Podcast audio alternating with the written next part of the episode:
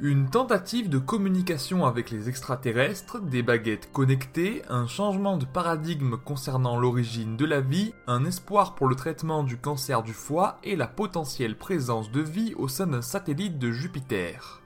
Bonjour à toutes et à tous, je suis Julien Hernandez et bienvenue dans Fil de Science, le podcast Futura où on résume ensemble l'actualité de la semaine allons-nous enfin pouvoir entrer en communication avec des extraterrestres? Les exoplanètes se trouvant dans la zone Trappiste 1 vont être la cible de messages radio avec une signature technologique, avec pour objectif d'entrer en contact avec une société avancée similaire à la nôtre. Bien évidemment, ce n'est pas la première fois qu'un tel projet est entrepris, mais les exoplanètes qui se trouvent dans cette zone de l'espace semblent être propices au développement de la vie, ce qui justifie qu'elle ait été choisie. Si des extraterrestres nous répondent, il faudra tout de même attendre 80 ans pour le savoir étant donné la contrainte imposée par la vitesse de la lumière. Un projet qui ne manque pas d'exciter les chercheurs et dont le résultat pourrait avoir de sérieuses retombées sur le plan scientifique et philosophique. Et si on pouvait manger moins de sel tout en conservant la sensation agréable d'un repas correctement assaisonné? Cela sera peut-être bientôt du domaine du possible grâce à des baguettes connectées développées par une équipe de chercheurs japonais. En envoyant des impulsions électriques pour agir sur les ions de chlorure de sodium, les chercheurs parviennent à faire ressentir un goût salé dans un gel chez un petit nombre de volontaires.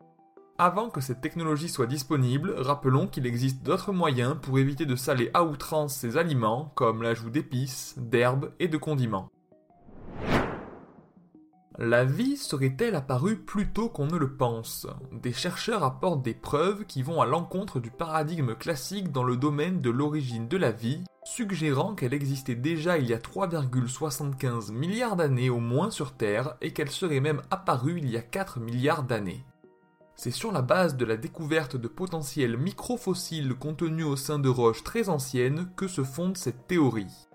Si elle est initialement controversée, les preuves et les arguments apportés par une nouvelle étude semblent plutôt convaincants et pourraient modifier considérablement les directions de recherche dans ce domaine.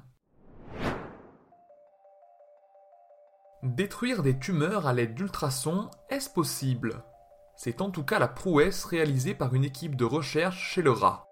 Les ondes sont de même nature que celles utilisées lors d'un examen comme l'échographie avec une amplitude bien plus importante causant des dommages structurels au sein des cellules. Les résultats chez le modèle animal sont très encourageants avec 81% de rémission. Espérons que le développement de cette technique chez l'humain permette d'ajouter une corde de plus à l'arc des thérapies contre le cancer. Et pour finir, allons faire un tour vers Europe, le satellite de Jupiter. On sait que ce dernier abrite un océan de glace, mais le mystère reste entier sur ce qui se trouve à l'intérieur ou encore sur la chaîne de causalité qui a conduit à sa formation. En comparant cet océan à la glace du Groenland, des chercheurs suggèrent que des poches d'eau renfermant de la vie pourraient s'y trouver. Comptant de nombreuses fissures et des échanges favorisés avec l'extérieur, l'habitabilité des poches d'eau qui se seraient formées au sein de cet océan devient de plus en plus probable. Des missions devront être conduites pour déterminer si ces poches d'eau existent bel et bien. En attendant, vous pouvez retrouver les images de la structure de l'océan de glace d'Europe sur Futura, bien entendu. Pour ne rien manquer de l'actualité scientifique, n'hésitez pas à venir nous retrouver sur vos applications audio préférées et à vous abonner à Fil de Science ainsi qu'à nos autres podcasts. Cette semaine, je vous invite à découvrir notre dernier épisode de Chasseurs de sciences consacré à la célèbre aviatrice Amelia Earhart.